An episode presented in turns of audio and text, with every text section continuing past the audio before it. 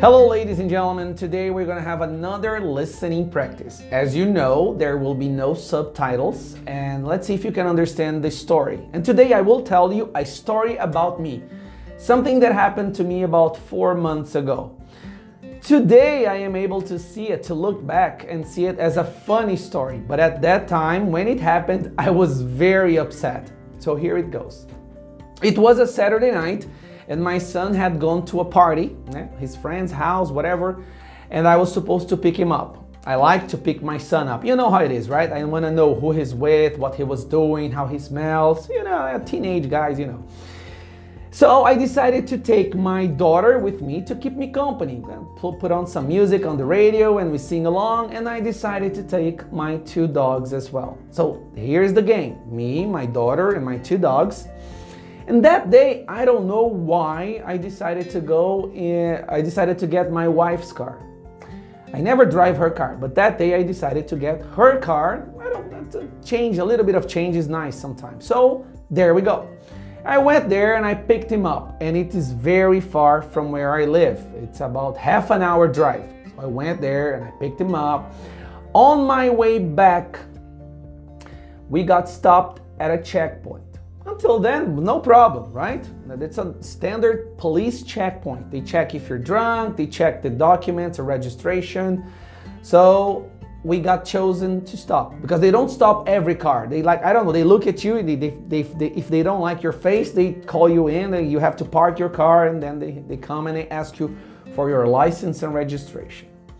So there I went, I gave him my license, but I didn't have the car document because like I said, I was I was in the garage when I decided to get my wife's car. So I told the guy, "Look, this is my wife's car. I just I didn't get the documents. You can check uh, the license plate if you want to and you'll see that it's all good." I thought it was all good. The truth is, my wife, she's not she, she's not very good at keeping track of her bills, of things she has to pay. I am the one supposed to do that, right? To, but I honestly forgot. So, her IPVA was not paid the third installment. As you know, IPVA is that uh, tax you have to pay if you have a car here in Brazil. So there are three installments, right? You have to make a big down payment, the first one, and then you can divide it in other three installments, whatever. We forgot, she forgot, because it's her responsibility. She forgot to pay the third one. So I didn't know that. The guy came to me and said, Listen, I'm sorry, but the last installment of the car registration is not paid and we're gonna have to seize the car. We're gonna have to tow your car, right? And I said, What? Come on, man, don't do that to me. Listen, I didn't even know this was happening. Can we pay it now? And then he said, Yeah, yeah, you can pay it now online. So I got my cell phone. I went there and I typed the, the, the license plate. I did everything perfectly, but the internet wasn't helping, but I, was I kept trying. When I went there to pay it, the online bank doesn't accept payments after 10 p.m. And what time was it? It was 10.05. I spent 10 minutes trying to go online and find the document, the slip, the bank slip to pay. When I finally did it, when I was going to pay, it was five minutes after 10. Therefore, we could not pay it. So the officer told us, I'm sorry, but we will have to take your car. Now, let's have a little pause here in this story for a moment because I need to tell you something else. Do you know in your house, uh, you dress up comfortably. You don't care about how you look, right? When you're going to bed, for example. We all have those that lucky pajamas that we love, right? That t-shirt that we've had for 10, 20 years that looks shitty and dirty, but it's our favorite pajamas. Well, I have a favorite shorts and that I wear to sleep. This is my shorts right here. If you look at it, it's a perfect shorts. I love it, how thin the fabric is. I love the smell, the noise it makes when I put it on and I take it off. So it's, this is my favorite short to sleep. Shorts to sleep. I, I like to sleep with this more than anything in the world. You probably have your ugly ass pajamas or shirt or whatever that you like to sleep in, right? This is mine. Here comes the problem. The guy told us to get out of the car, right? And I was wearing this shorts right here. I was wearing this short, a t-shirt, an old t-shirt, my flip-flops, right? And the guys told us to get off, he would take our car. I said, there's nothing we can do now, man. We're gonna have to take your car. I said, okay, let's go, guys. So there I go. I take one dog under this arm, I take the other dog under the other arm. I, I didn't take any leash, coleira, leash, I didn't take. So I had to hold my dogs the whole time, right? And we called an Uber. There I am standing on, in the middle of the street at 10:30 p.m., almost 11 p.m., with my two kids, my two dogs, right, my flip-flops, my pajamas, on in the middle of the street. And it remember it was a police checkpoint.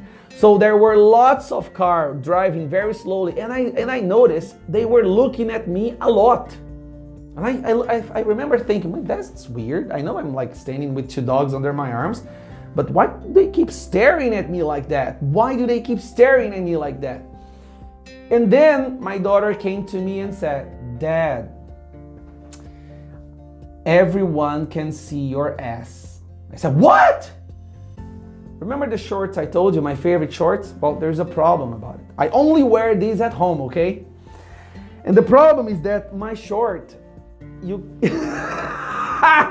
there's a big rip. Look at it, it's torn, it's ripped right where my ass should be. See, this is the front part, this is the back part.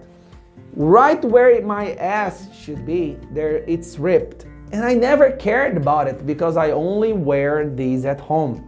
Of course, I wear underwears. You can see the, you know, there's I always wear underwear under this. So don't worry. But that's the thing. There I am there. Imagine you're driving down the street and you see this guy holding two dogs with his ass hanging out, that white underwear, man, screaming at your face. That was me with this short. So we called it, and I was so embarrassed. Oh my God, I was so embarrassed. Now I understood why everybody kept looking at me. So we called the Uber, right? We called the Uber, and he took like 10 minutes to get there. The problem is that the Uber also had problems with his license and registration, and he decided to stop three blocks away. And he told, "No, walk here." I said, "Come on, man! I have two dogs under my arm." So there we went. I was desperate. We walked. I walked three blocks at 11 p.m. holding two dogs with my ass out on this, you know, moonlighting, as you say it. When I get to the Uber, he takes us home, and then I tell my wife what happened. My wife starts screaming at me. Like if it was my fault that she didn't pay the third installment. I can't believe I told you. I said, Channy, before you say anything, I turned around and I showed her my ass. Before you say anything, I just stayed one hour and a half on the street with my ass hanging out. Can we talk about this tomorrow? You know what she did? She started laughing her ass off. She couldn't control herself. She laughed. You know, when you laugh so much, you start crying and you have cramps on your stomach and you go into the fetus position. That's what happened. She started laughing at my unfortunate, my, my mis, what can I say? My bad luck. And I got so angry that I went said, you know what? I'm going to sleep in the couch today. See you tomorrow. Well, I mean, oh, he's going to sleep on the couch. Oh, that's a man. But anyway, now looking back, I am able to laugh at this whole situation. But back then, I was really, really upset. So, why am I telling you this? There is no why. I just wanted to share this ridiculous, embarrassing, humiliating moment that I had. And there's a, there's a moral to it. Yes, you know things that happen to your life, and at that moment you think your life is over, your life is terrible. Listen to me. You will laugh about it in the future, and it will make you stronger. It will make you stronger. That's how I feel today yeah, I, if you want, I can go out on the street wearing these now. I don't even care anymore. You know what? I do not care. That's it for the story today. Hopefully, you understood almost everything. I hope. Uh, don't forget to put your comment here down below. Tag a friend if you want to. If you have any question about anything that I said during this video, also write it on the comment. I will make sure that I will reply, that I will answer you. All right? Thank you so much. See you on our next listening practice. Bye bye.